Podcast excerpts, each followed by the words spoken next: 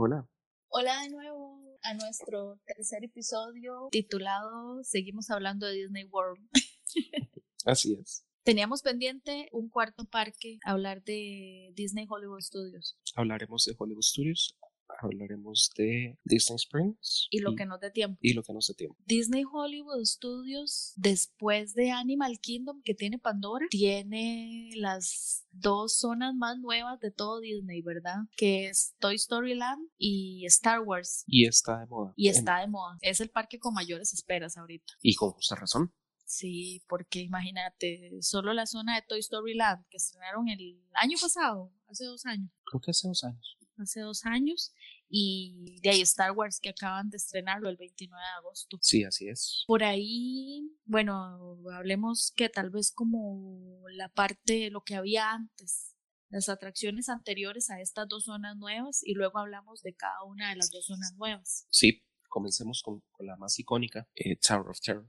La Torre del Terror, pues está buenísima, está muy emocionante. Si escuchan ruidos, no es que tenemos fantasmas en el podcast, es que tenemos, un, perro. y muy inquieto. Sí, pero Miguel no le quiere dar el juguete, entonces no podemos hacer nada más. Ok. Eh, teníamos la Torre del Terror, que está buenísima, que es un ascensor que te tira abajo y arriba y abajo y arriba. A, mí me da mucho, eh, mucho miedo. No sé, regularmente no me da miedo este tipo de rides, pero no sé por qué esta me pone muy nervioso. Es muy buena. Está inspirada en un programa mm, de, Twilight Zone. Tiempo. Ajá, Estados Unidos. Yo nunca llegué a verlo, pero Miguel me explicó. Miguel me iluminó. Eh, luego está Montaña Rusa de Aerosmith. Eh, rock and Roller Coaster starring Aerosmith. Buenísima, buenísima. Es una de las mejores montañas rusas de toda esa gente.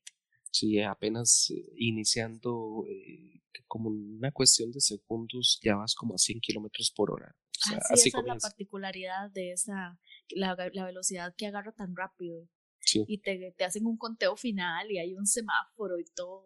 Supuestamente usted va a ir a dar como un concierto con ellos. Está muy, muy bueno. Algo así. Estas son las dos, las dos atracciones principales antes de que abrieran estas dos zonas nuevas, ¿verdad? Sí, bueno, también Star Tours. Que era Star Wars. Es un simulador de Star Wars. Muy bueno. Sí, sí, ahorita lo han renovado mucho y le metieron más shows. Entonces te puedes montar eh, varias veces y teóricamente tendrías que montarte muchas veces o tener muy mala suerte para repetir la misma experiencia. exactamente. Hay una atracción de los mopeds, hay una atracción de eh, Indiana Jones, hay una atracción de La Bella y la Bestia también. Sí, ya eso es como, como un sing-along, como un show, una cosa así. Y también hay uno de Frozen muy similar. Hay un sing-along como un estilo karaoke, pero estilo obra de teatro también de Frozen.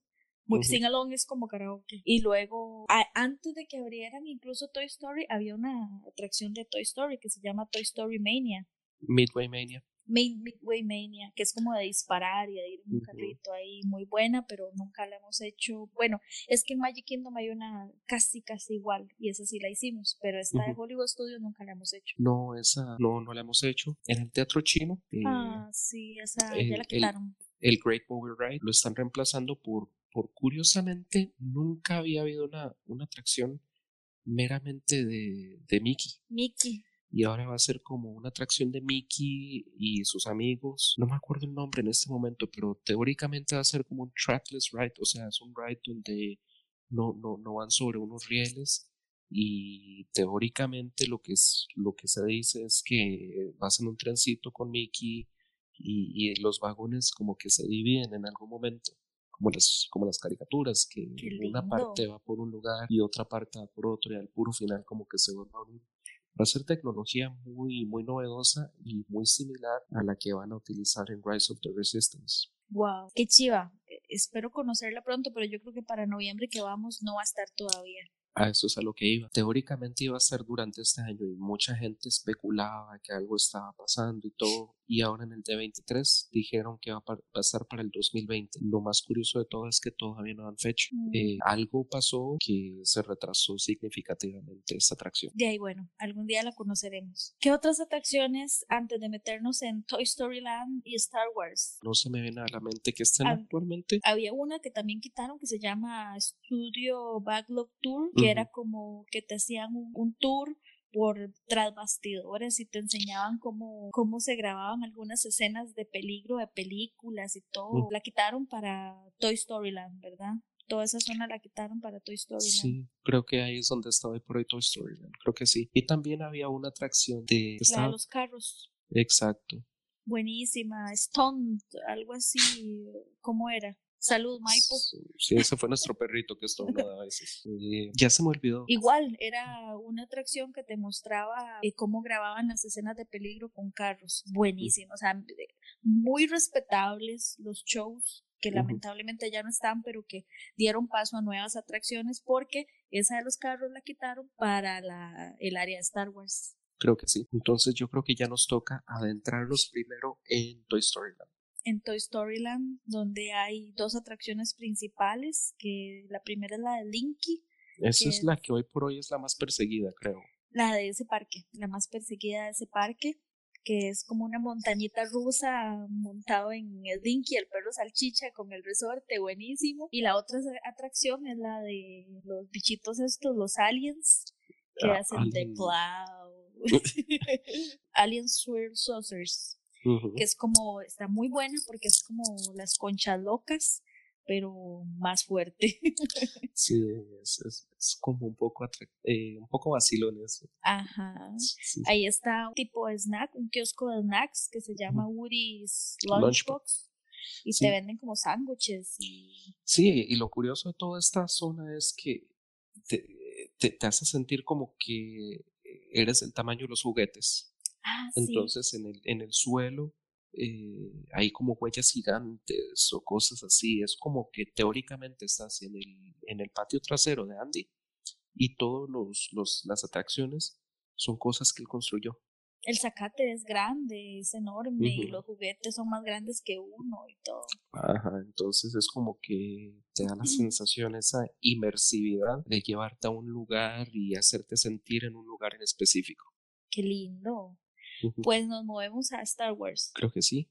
Galaxy's la zona más nueva.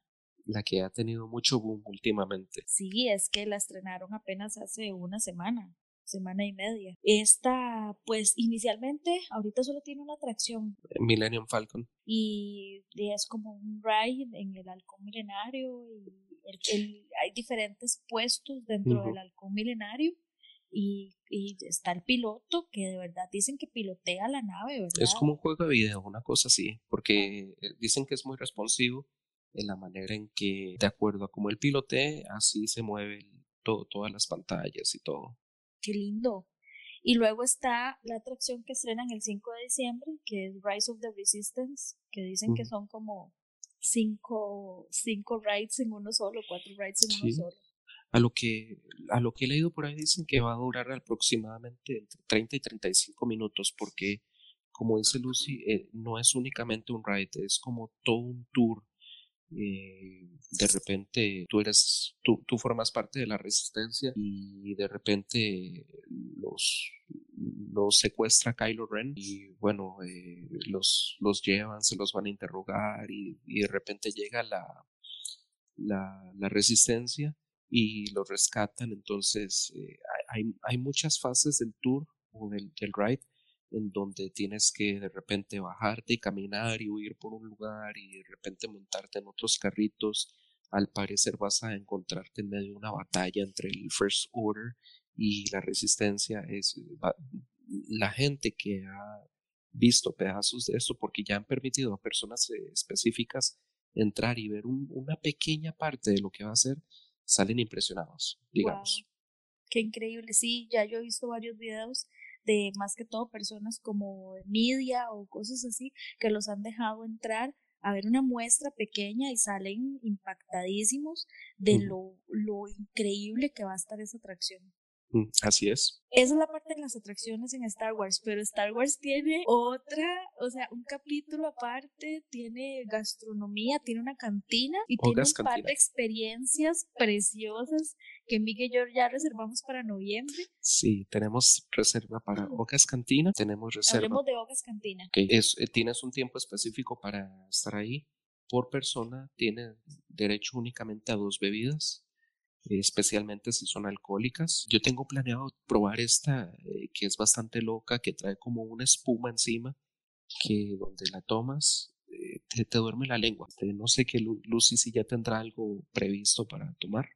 Yo voy a ir a tomar algo no alcohólico que sea barato porque ya vi el menú y todas las bebidas cuestan como 18 dólares. Mm. Yo no voy a pagar eso por una bebida. Pero bueno, es una experiencia que para mí vale la pena.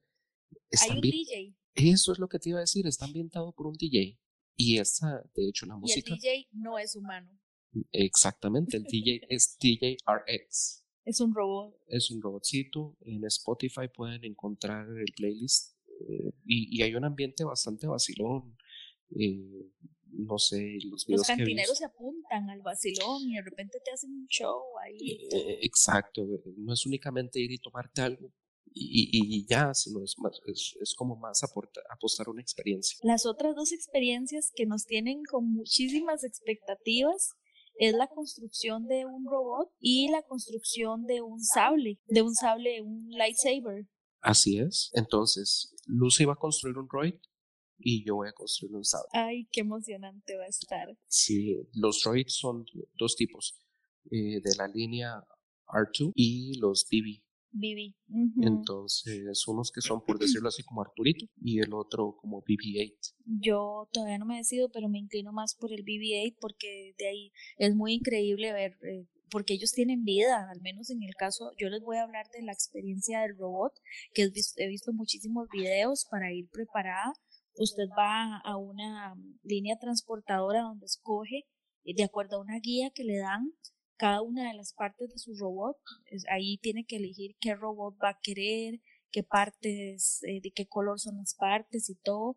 Y eh, luego se pasa a una estación de armado y luego eh, ahí alguien lo va a asesorar si necesita, pero la estación de armado tiene su, su atornillador y todo. Va a ensamblar las partes y al final llama a una persona para que le ayude a darle vida al robot, que es como sincronizarlo con un control remoto. El robot va a tener, va a poder eh, movilizarse y todo. Incluso se le puede comprar aparte un chip de personalidad, que verdad, una personalidad de resistencia, una personalidad de la primera orden, lo que quiera. Y pues, este, esta experiencia cuesta 99 dólares, 100 dólares más taxes hay que reservarla con anticipación y el chip cuesta como 12 dólares más taxis aproximadamente. Y ya vemos que hay todo tipo de accesorios adicionales. No tenemos pensado comprarlos, al menos de momento, pero hay todo tipo de cosas que le pueden comprar a esos droids. Cosa muy interesante o, o algo a tomar en cuenta, en consideración. Estos droids van a interactuar entre ellos y van a interactuar con la Tierra, por decirlo así, con, con, con la Tierra de Star Wars. Exactamente. Pero no puedes andarlos rodando en el piso. Sí, totalmente prohibido andarlos rodando por el piso. Se los dan a ustedes en, una cajita de cartón y también hemos visto que puedes pagar adicional un salveque. En donde, 50 dólares. Ajá, en donde lo andas por ahí y, y, teóricamente si andas cerca de otros robotcitos, entre ellos van a interactuar o también de repente no, han especificado mucho, pero si pasas por algún lugar, eh, ellos interactúan con, con, ciertos lugares físicos o inclusive si hay como Stormtroopers, eh, ellos también, si ya le pusiste un chip de personalidad y es de la resistencia, ellos como que se van a actuar temerosos o una cosa así. Eh, entonces, también a tomar en cuenta a la hora de que ustedes pidan su, su reserva, porque valdría la pena eh, andar con el robotcito por ahí para poder interactuar con, con o que ustedes vean cómo interactúan. Eh, no sé sobre esta experiencia, eh, si tienes algo más que decir, Lucy. No, no, háblenos del, del sable. Ok, la experiencia de Build a, Lightsaber. Ok, e, es todo un show. Tienes que comenzar por ver qué tipo de sable quieres. Después, ya cuando entras, eh, el Kyber Crystal eh, va a definir el color de tu sable. Puedes comprar más adelante otros Kyber Crystals. Pueden cambiarle el, color y los sonidos al, sable. Dicen que son muy pesados, muy, muy, son de metal, son bastante bien hechos. Y lo que hemos visto en videos, la experiencia como tal de crearlos es bastante inmersiva, muy interesante.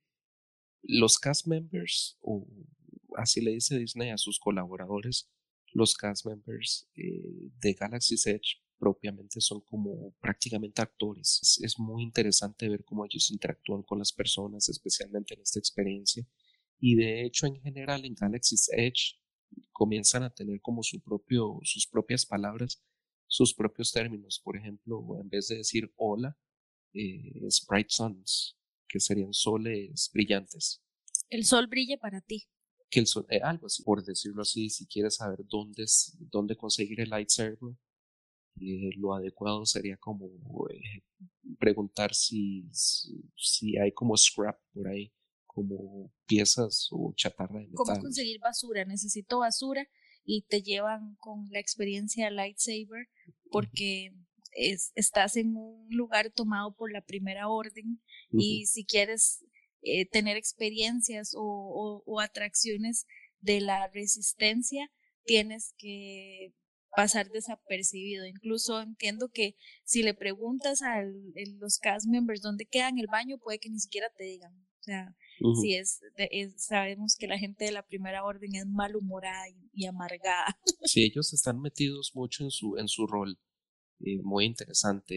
Eh, también hemos visto videos de, por ejemplo, si alguien anda con una camiseta con un logo de la resistencia, los Stormtroopers van a, a, reaccionar de una manera un poco hostil ante ti. Eh, obviamente Disney no les permite llegar hasta cierto punto, ¿verdad? No es que te van a, a tratar mal ni nada, pero por lo menos van a hacer lo posible para hacerte sentir realmente metido en, en toda esta ambientación de Star Wars. En la película. Exactamente, los que han visto las películas sabrán a lo que, a lo que me refiero. Sí, eh, yo creo que ya hablamos las generalidades necesarias de Star Wars. Eh, Creo que ya mencionamos las cosas principales de los cuatro parques principales, valga la redundancia de Disney, nos alegra haber mencionado todas estas cosas en, en, este capítulo y en el capítulo anterior para que la gente pueda utilizar esta información para decidir. A veces quienes van a Orlando pueden decir voy a los cuatro parques y a veces las personas no pueden ir a los cuatro parques. A veces hay que escoger dos o uno por cuestiones de prioridades, de tiempo, de dinero. Entonces, por lo menos ya dimos una guía para que las personas puedan decir, ay no, quiero este parque porque todo lo que tiene me llama la atención. O la verdad es que soy fan de Pandora y no me voy a perder Animal Kingdom. Entonces esa era nuestra intención al dar este pequeñito repaso de cada uno de los parques. Pero hay algo que no hemos mencionado de los parques. La comida. los shows de cierre. Ah, por Dios. Específicamente el show de cierre de este parque, de Disney Hollywood Studios. El mejor show de cierre de todo Disney. Fantasmic. No se lo pueden perder. Nosotros eh, tratamos de ser así como lo más imparciales posible, como que ustedes tomen su decisión, eh, porque eso de imponerle las ideas a los demás es muy feo. Pero e, en esto sí, por favor, háganos caso. No se pueden perder Fantasmic. Demasiado lindo. Es imperdible. Es que te va a agarrar todas las emociones y te las va a tirar en el suelo y las va a patear y luego las va a tirar arriba y, y, no, y vas a salir con todos tus sentimientos removidos y muy emocionado y lo que hablábamos en, en episodios anteriores con ganas de que toda la gente que amas vaya a verlo contigo a la próxima. Es que te llena una energía linda, sí, de, positivismo, de, cosas lindas. Sí, eh, básicamente eso es Disney. Entonces, ese es el show de cierre de Hollywood Studios, es Fantasmic. A veces hacen algún otro, pero depende de las temporadas que vienen siendo como... Eh, había uno de Star Wars que son como juegos de pólvora combinados con luces, con láseres, etcétera, pero eh, en temporada de Navidad lo cambian. Eh, entonces, en, en, ese aspecto, Hollywood Studios es como muy variable. Sí, después eh, el de Magic Kingdom, el show de cierre que se llama Happily Ever After. Mm, no lo hemos visto. No lo hemos visto porque la última vez que fuimos estaba Wishes. Ah, sí, muy lindo. Muy lindo. En este hacen proyecciones en el en, en, en, el, castillo. El castillo es precioso. Lo transforman. Sí, lo de repente el castillo se convierte en una mansión embrujada o se convierte en el tema este de Jack Skeleton. Bueno, esto es para ahorita los que estuvimos viendo en Halloween, pero no sé, te lo convierten en, todo tipo de estructuras. Eh, he visto también que lo, lo convierten en, en, el castillo de, Elsa. De, Frozen. Ay, sí, precioso. Eh, todo esto lo hacen mediante mapeo de luces, súper increíble lo que hacen y sumen eh, la música, la ambientación, apagan las luces de todo el parque y los juegos de pólvora que, bueno, o sea, es increíble. Ese sería el show de cierre de Magic Kingdom. Animal Kingdom tiene show de cierre. Rivers of Light. Pero no siempre. Sí, es un poco elusivo, no, no. Y, y creo que hace poco lo cambiaron al el puro principio que lo habían abierto hace poco, lo habían inaugurado hace poco no tuvo la, la, o lo que he leído, no tuvo la aceptación necesaria. Tal vez porque no era muy apegado a lo que es la, la, magia de Disney. Eh, y ahora lo modificaron un poco, introduciéndole algunos personajes o algo así. Sí, eh, luego seguimos con Epcot, que tiene el show de cierre que se llama Illuminations, que va a morir el 30 de septiembre. Sí, lo van a, lo van a, reemplazar. Lo van a reemplazar porque inmediatamente el primero de octubre comienza Epcot Forever. Sí, va a ser temporal. Este Illuminations nosotros lo vimos, es, es precioso. Eh, lo que le hablábamos del World Showcase, al puro centro de toda esta herradura eh, es un lago, un lago bastante grande. Y ahí hacen las proyecciones en una ola que, que se mueve, que simula el planeta Tierra. Proyecciones muy lindas, igual mediante mapeo de luces juegos de pólvora, música, láseres.